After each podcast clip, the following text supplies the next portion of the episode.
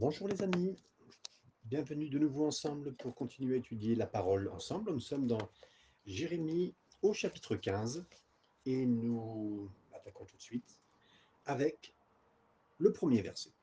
L'Éternel me dit, quand Moïse et Samuel se présenteraient devant moi, je ne serai pas favorable à ce peuple. Chasse-le loin de ma face, qu'il s'en aille. Ici, vous savez que le Seigneur a demandé déjà par trois fois à Jérémie, tu ne prieras pas pour eux. Tu ne prieras pas pour ce peuple qui est indocile, qui ne m'écoute pas. Et c'est assez rare, bien sûr, de voir que le Seigneur en est à ce point-là. Et il dira même, et là, pour monter un petit peu presque aux enchères, de dire comment il, était.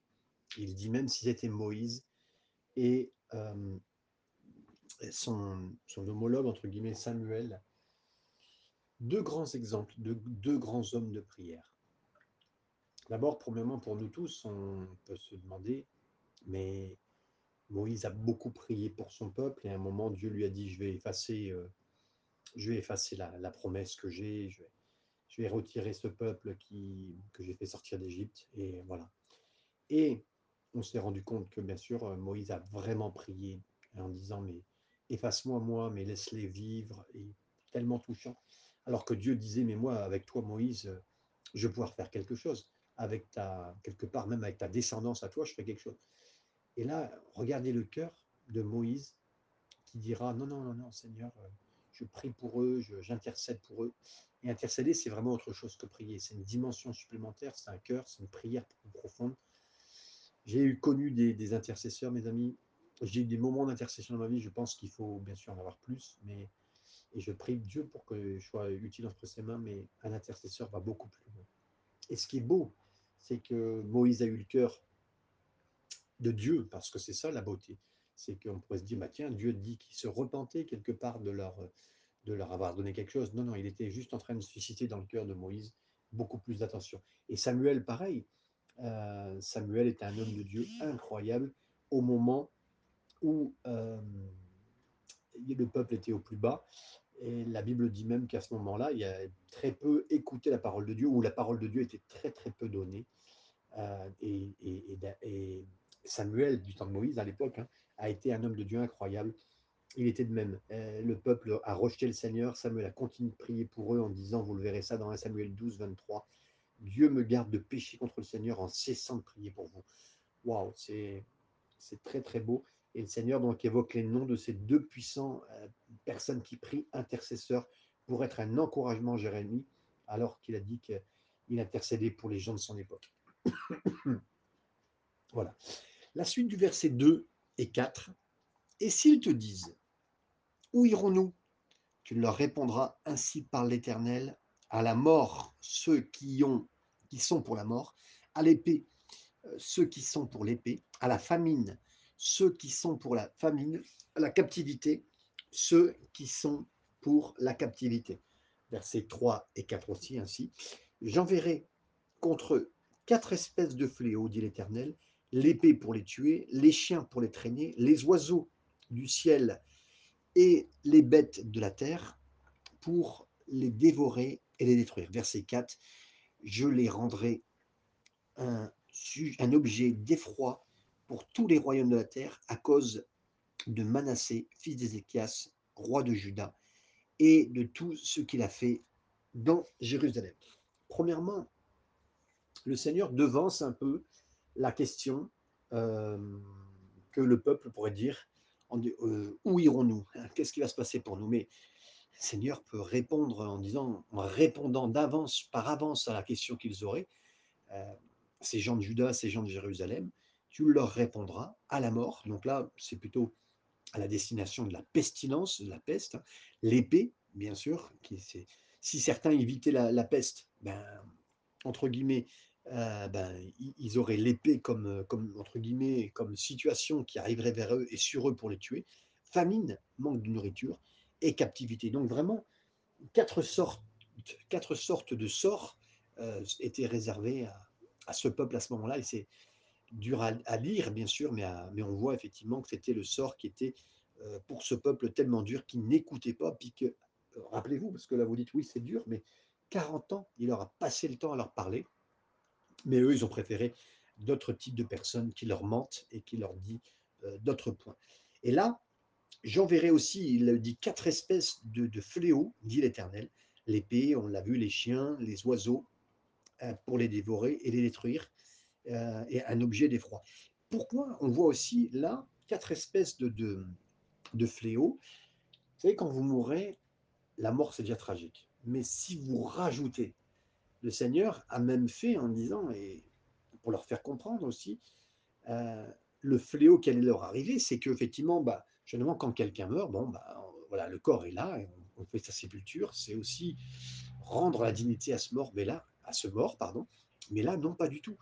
Euh, ils allaient mourir par l'épée, donc là, euh, bah, en plus, les chiens pour euh, les traîner, donc un chien qui viendrait vous manger, et à l'époque, les animaux n'étaient pas des animaux, des chiens, des animaux domestiques que nous connaissons aujourd'hui, là plutôt des animaux d'extérieur, comme je dirais un genre de chat sauvage ou un chien sauvage, ou presque un loup, et qui viennent vous dévorer, donc là, même pas capable de, on s'occupe plus de votre corps, les, oiseaux et, les bêtes de la terre, donc ces deux animaux, et pour les dévorer, les détruire. Donc euh, imaginez toutes ces, choses en plus qui fait que pas de sépulture, euh, les animaux viennent vous manger, enfin c'est terrible. Et, donc c'est bien sûr ce que le Seigneur leur dit. Et pourquoi? À cause du fait que je les rendrai un objet d'effroi pour tous les royaumes de la terre. Ça serait un peu comme un jugement, puisque les royaumes de la terre se rendent compte, à cause de Manassé, fils d'Ézéchias, roi de Juda. Et donc là, Manassé, c'est lui qui s'est occupé du peuple dans le moment d'idolâtrie. Euh, le Seigneur euh, aurait voulu que son peuple euh, pleure ou, voit un petit peu ses dépassements. Non, non. Ils ont marché dans ce chemin-là et dans cette direction, alors que le Seigneur les a prévenus. N'allez pas, et c'est à cause de ça que si vous deviez aller plus loin, voilà, voici la, la, suite, la fin que vous aurez. Et on voit un, peu aussi, mes amis, on, se rappelle que oui, il passerait par le, la, captivité, par la fournaise ardente de la captivité babylonienne. Euh, ils ont été bien sûr finalement libérés, euh, bien sûr, de tout cela plus tard. Ça les a aidés à sortir de l'idolâtrie, mais pour c'est important de comprendre que le Seigneur nous fait traverser bien sûr des moments difficiles à des moments. On pense que c'est tellement cruel, mais en réalité, c'est par amour pour nous libérer de certaines tendances, des habitudes ou quoi que ce soit, que nous sommes esclaves, mais le Seigneur sait, il veut vraiment s'occuper de nous, euh, non pas nous briser, non pas nous châtier, mais vraiment nous libérer, et nous bénir et nous édifier. C'était le sens, bien sûr, de, de ces versets que nous voyons et nous relisons ensemble. Versets 5 à 7. Qui aura pitié de toi, Jérusalem? Qui te plaindra? Qui ira s'informer de ton état? Tu m'as abandonné, dit l'Éternel. Tu es allé en arrière. Mais j'étends ma main sur toi et je te détruis. Je suis là d'avoir compassion. Verset 7. Je les vanne avec le vent aux portes du pays, je prive d'enfants, je fais périr mon peuple qui ne s'est pas détourné de ses voies. Euh, là, on vient bien sûr à des images. Jean-Baptiste a dit Jésus, celui qui vient avec un, euh, un vent à la main, V-A-N, euh, pour, pour vanner, c'est-à-dire pour euh, un genre de, euh, genre de grand éventail, on va dire, hein, dans sa main, pour permettre complètement au sol euh, de, de, rassembler le blé dans le grenier. Mais il nous est dit, il brûlera la balle, ça veut dire le, ce qui entoure ce qui entoure une graine, hein, c'est ça la balle, euh, et qui ne s'éteint pas. Donc Matthieu chapitre 3 verset 2, vous reverrez bien sûr ce passage. Le mot latin pour éventail, c'est tribulum. Tribulum, un instrument qui servait à séparer la balle du blé, le tribulum. Ça partage en même temps et ça nous donne la même racine que tribulation, problème. Et donc l'éventail ultime dans la main du Seigneur, ça sépare son peuple, non pas pour le punir, mais pour le purifier. Et là, bien sûr, vous disait ça, et encore une fois, c'est l'Ancien Testament, c'est l'Ancienne Alliance, mais on voit que oui, le Seigneur s'est servi de moments difficiles. Et je le dis pour moi, je le dis pour vous, je le dis toujours pour nous tous. Euh, Seigneur se sert bien sûr de tous ces événements. Et croyons-le, on est entre ses mains et jamais personne ne, euh, ne nous retirera de ses mains. Nous sommes entre les mains. Et je prie à cet instant, Seigneur, si quelqu'un se sentait dans les mains, euh, un moment difficile de sa vie, des moments difficiles, et qu'il croit que, que tu es contre lui, Seigneur, que vraiment tu puisses adoucir son cœur et voir que, Seigneur, oui, tu t'occupes de lui, oui, tu cherches le meilleur pour cette personne. Au nom de Jésus, nous te remercions, Père. Amen. Versets 8 à 10. Ces veuves sont plus nombreuses que les grains de sable de la mer. J'amène sur eux, sur la mer du jeune homme, le dévastateur en plein midi. Je fais soudain tomber sur elle l'angoisse et la terreur. Celle qui avait enfanté sept fils est désolée. Elle rend l'âme. Son soleil se couche quand il est encore jour. Elle est confuse, couverte de honte. Euh, ceux qui restent, je les livre à l'épée devant leur ennemi, dit l'Éternel. Encore une fois, des prophéties de destruction. Euh, Jérémie euh, prononce des menaces, c'est difficile pour lui, il va être, il le sait en prononçant des menaces comme ça, il va être mis à part complètement, il va être oublié et, et le, le, ils le prendront comme quelqu'un qui annonce juste des, des, mauvaises, des mauvaises choses et il sera mis à part. Il le sait, mais il respecte au plus haut point la parole de Dieu. Il dit ben voilà, beaucoup de veuves. Et là, on dit même une femme qui avait enfanté sept fils sera dans le, la désolation. Hein. Euh, Quelqu'un qui, normalement, une famille qui avait sept enfants, c'était vraiment le pur bonheur. Et euh, ben là, non plus du tout. Tout est en train de se transformer en, mal, en difficulté. Et euh, bien sûr, Jérémie, avec tout ça, voit la menace du Seigneur, entre guillemets, sur ce peuple. Versets 11 à 16, nous continuons, mes amis. L'Éternel dit, certes, tu auras un avenir heureux. Certes, je forcerai l'ennemi à t'adresser ses supplications au temps du malheur et au temps de la détresse.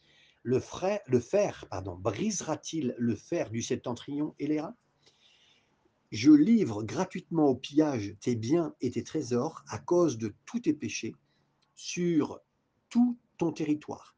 Je te fais passer avec ton ennemi dans un pays que tu ne connais pas, car le feu de ma colère s'est allumé, il brûle sur vous. Verset 15, tu sais tout, ô Éternel, souviens-toi de moi, ne m'oublie pas, venge-moi de mes persécuteurs, ne m'enlève pas tandis que tu te montres lent à la colère. Sache que je supporte l'opprobre à cause de toi, j'ai recueilli tes paroles et je les ai dévorées. Tes paroles ont fait la joie et l'allégresse de mon cœur, car ton nom est invoqué sur moi, éternel Dieu des armées. Bien sûr que nous continuons ici.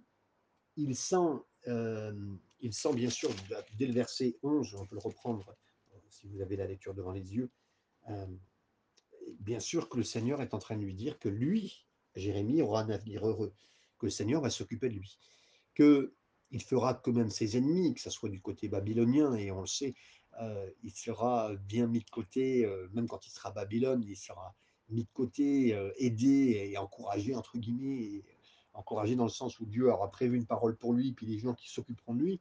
Merci Seigneur. Et après, il continue le verset 12 en parlant, est-ce que le fer, donc les armes d'Israël, sera aussi fort que les armes qui viennent du septentrion, c'est-à-dire du nord? Et à l'époque, au 7e siècle avant Jésus-Christ, euh, Babylone était vraiment armée lourdement. On dirait aujourd'hui comme s'ils avaient les meilleures armes de l'époque. Et là, euh, voilà, c'était sûr et certain que ça allait, ça allait être très très dur pour eux. Très très dur pour eux. Et donc voilà tous ces moments-là. Et on continue avec bien sûr là où un moment où maintenant, euh, quelque part, Jérémie va dire Tu sais tout, éternel. Tu, tu te souviens-toi de moi, n'oublie pas, parce que moi je suis en train de dire toutes des choses qui ne sont pas positives pour tout le monde et que ça va être compliqué pour moi. Et je suis prêt, il le dit, je, je vis cette opprobre, je vis ce moment difficile. Il, il, il, il, sent le rejet de la part des gens autour de lui, mais Jérémie parle de la joie que la parole de Dieu produit en lui. Pendant des années, la loi a été perdue à l'époque. Hein. Il n'y avait aucune copie de la parole de Dieu dans tout Juda, sauf quand une copie a été découverte, peut-être par son propre père, on pense dans 2 Rois chapitre 22 verset 8, Jérémie a eu un appétit pour lire la parole de Dieu, pour l'emporter, pour, le, pour manger cette parole. Vous savez, même Job ressentait la même chose. Euh, lui aussi a traversé des moments incroyablement difficiles. Il a donné, il a donné la priorité à la parole, même au-dessus de la nourriture physique, comme le dira Job 23, 12. Et c'est Jésus qui dira L'homme ne vivra pas de pain seulement, mais de toute parole qui sort de la bouche de Dieu. Matthieu chapitre 4, verset 4. Mes amis, il y a un choix à faire un moment de dévotion avec le Seigneur, matinal ou au soir, qu'importe le moment où vous prenez avec le Seigneur. où on prend notre petit déjeuner, où on prend un repas du soir avec le Seigneur. D'une manière ou d'une autre, on trouve toujours le temps pour manger, normalement, physiquement. Mais est-ce que, je, je, sais que si vous m'écoutez, c'est parce que déjà vous avez pris la décision de manger avec le Seigneur, de manger sa parole et d'être dans la joie. Je prie que vous trouviez de la joie plus en plus forte à prendre ce temps avec le Seigneur. Je prie moi-même pour que je sois décisif pour vous y aider, en partageant de tout mon cœur le meilleur pour que vous puissiez euh, bien vivre ce moment. Mais on voit que d'une manière ou d'une autre, on trouve toujours du temps pour faire ce qu'il faut. Et je prie, ma prière, c'est où on soit comme Jérémie et Job et qu'on cherche la parole euh, afin, avant d'atteindre tout le reste des besoins physiques. Euh, et c'est tellement important. Et mes amis, aujourd'hui, il y a des nouveaux besoins qui sont même créés sur cette terre, le besoin d'être vu socialement sur les réseaux sociaux, euh, sur être ceci, cela. Mais je prie que notre premier besoin, c'est d'être avec le Seigneur, en communion avec lui. Que et si ce besoin-là est répondu, mes autres, besoins, mes amis, seront. Répondus, pardon. Et je crois à la présence du Seigneur. Je crois que en sa présence, on vit des, très très bons moments et on, on aura des, beaucoup de solutions que euh, le monde essaie de nous proposer des, des, situations, mais des situations qui deviennent, euh, comment dire, des choses plus compliquées pour nous. Et là, le Seigneur répond au travers de la nourriture qu'il nous donne. Et, merci Seigneur pour euh, cette nourriture qu'il nous accorde. Versets 17 et 18. Je ne suis point assis dans l'assemblée des moqueurs afin de m'y réjouir, mais à cause de ta puissance, je me suis assis solitaire, car tu me remplissais de fureur. Pourquoi ma souffrance est-elle continuelle? Pourquoi ma plaie est-elle douloureuse et ne veut-elle pas se guérir? Serais-tu pour moi comme une source trompeuse, comme une eau dont on n'est pas sûr Il fait bien son travail. Et euh, pendant une quarantaine d'années, Jérémie va vraiment partager le cœur de Dieu en direct. Et pour lui, c'est compliqué. C'est compliqué que ses amis l'oublient, que la nation euh, se moque de lui, s'éloigne de lui. Il s'étonne. Il dit Seigneur, mais pourquoi tu n'interviens pas? Vous savez, si vous êtes fidèle avec le Seigneur, vous pensez qu'une compensation va se donner. Euh, mais non, en fait, en fait, on est fidèle à la parole du Seigneur, à son enseignement, à ce qu'il dit, à ce qu'il pense, à ce qu'il nous demande de dire. Mais après, que les autres ne le comprennent pas, c'est déjà un point. Mais en plus, qu'on a l'impression, quelque part, c'est un peu comme si Jérémie se sentait trahi à ce moment-là. Il le précise, il ose en parler. Vous savez, mes amis, en tant que serviteur, servante de Dieu, il faut vraiment partager le cœur avec le Seigneur, son cœur. Il faut vraiment tout lui dire. Il faut vraiment dire Seigneur, je ne comprends pas, je pense avoir fait ce qu'il faut. Il y a des gens qui, on pourrait dire, il y a des serviteurs qui ne sont pas fidèles et euh, ils n'ont pas de problème. Ils n'ont pas de problème. Les gens les aiment parce qu'ils apportent, ils, ils apportent la caisse de bonbons à tout le monde, des glaces, ce qu'on veut, des, des, bons petits plats euh, sucrés. Euh, euh, digeste pour tout le monde. Mais voilà, c'est pas ce que le Seigneur a comme repas. Et pour ceux qui sont fidèles justement dans, la, dans les plats du Seigneur, ben, non, qu'est-ce qui se passe? C'est la question qui se pose. Versets 19 à 21, c'est les derniers versets de ces instants. Il dit, c'est pourquoi, ainsi parle l'Éternel, si tu te rattaches à moi, je te répondrai, et tu te tiendras devant moi. Si tu sépares ce qui est précieux de ce qui est vil, tu seras comme ma bouche.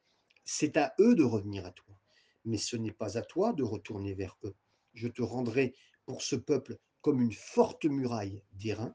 Ils te feront la guerre, mais ils ne te vaincront pas, car je serai avec toi pour te sauver et te délivrer, dit l'Éternel.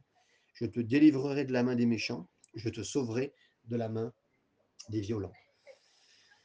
Oui, là le Seigneur a bien entendu un Jérémie qui a répandu son cœur, euh, en fait, il lui dit, je suis avec toi, continue, sois fidèle, continue à le dire, continue à partager ce que je t'ai demandé de dire.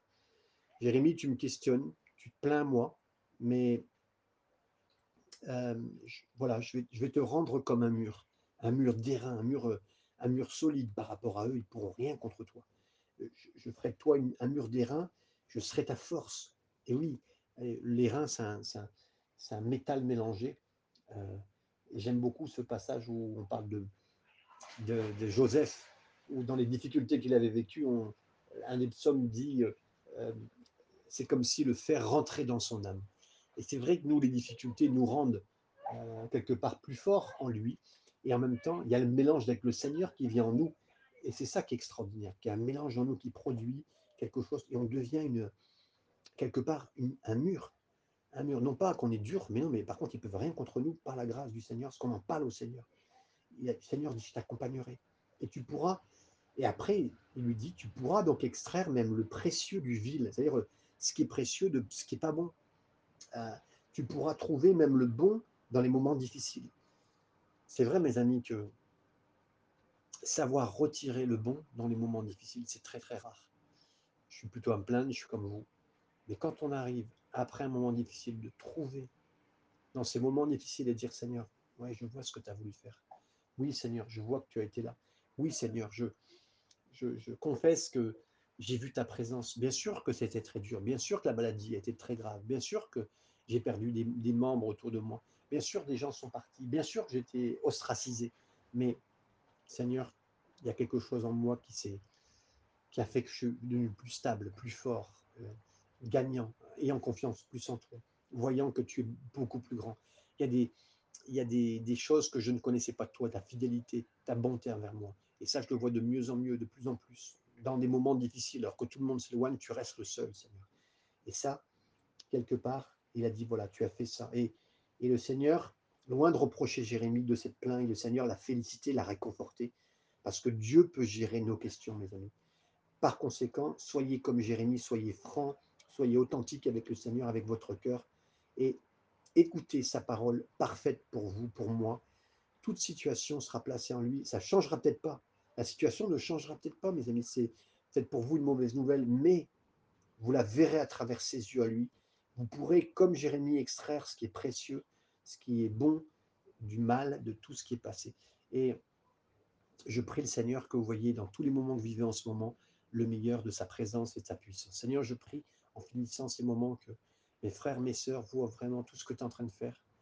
Et même s'ils n'avaient pas vu dans une dernière situation, dans la dernière année, des moments très difficiles qu'ils ont vécu, montre-leur, Seigneur, que tu étais là. Et qu'avant, ils n'auraient jamais tenu, mais aujourd'hui, ils tiennent. Avant, ils se seraient, ils auraient tout lâché, Seigneur. Mais là, ils ont tenu à toi. Même s'ils étaient à la dernière limite, ils étaient au bout de leur corde. Mais Seigneur, ils ont tenu avec toi. Et je te remercie de tous mes frères et sœurs qui écoutent ce message, je prie qu'il y ait un puissant encouragement, Seigneur, que certains étaient sur le point de lâcher, certains se demandaient pourquoi tu demandes qu'ils parlent encore à leur famille, à leurs proches, du Seigneur, de, de, qui tu es, et certains se moquaient, mais Seigneur, tu es là avec nous et tu ne nous oublies pas, et tu fais que nous soyons des murs, Seigneur, des murs puissants devant nos ennemis. Euh, je ne parle pas de nos familles, Seigneur, mais de ceux euh, qui sont contre nous. Je parle des puissances démoniaques, de ceux qui voudraient qu'on se taise. Mais Seigneur, tu nous rends plus forts. Et nous te remercions, Père, pour toutes choses que tu fais au nom de Jésus. Amen. Soyez bénis, mes amis. À très, très bientôt pour se retrouver. Si vous avez besoin de retrouver d'autres messages, allez bien sûr sur Spotify. Invitez des amis aussi à aller écouter sur Spotify. Si vous voyez des gens encore beaucoup plus intéressés, envoyez-moi un message, bien sûr, pour que nous puissions, euh, sur WhatsApp, par exemple, euh, les enregistrer pour recevoir un message quasiment tous les deux jours. Que le Seigneur bénisse et merci à vous d'avoir pris ce temps avec le Seigneur. Amen.